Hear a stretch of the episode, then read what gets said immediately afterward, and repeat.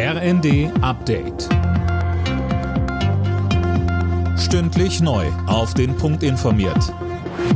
Ich bin Finn Riebesell. Guten Morgen. Verteidigungsminister Pistorius ist zu einem Truppenbesuch in Litauen eingetroffen. Deutschland leitet die 1700 Mann starke NATO-Kampftruppe, die das Baltikum schützen soll.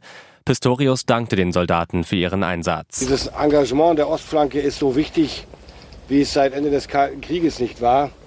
Nur mit dem Unterschied, dass äh, bis zum Ende des Kalten Krieges Deutschland die Ostflanke gebildet hat, die Bundesrepublik. Die Sicherheit Litauens ist auch unsere Sicherheit und deswegen ist dieses Engagement so wichtig. Heute will Pistorius eine gemeinsame Gefechtsübung deutscher und litauischer Soldaten beobachten.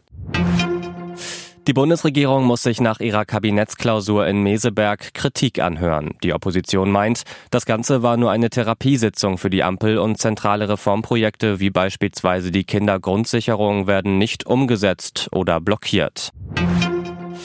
Werden beim Ausbau des 5G-Netzes in Deutschland bestimmte Bauteile chinesischer Hersteller verboten? Das lässt die Bundesregierung aktuell prüfen, berichten unter anderem die Welt und das Handelsblatt.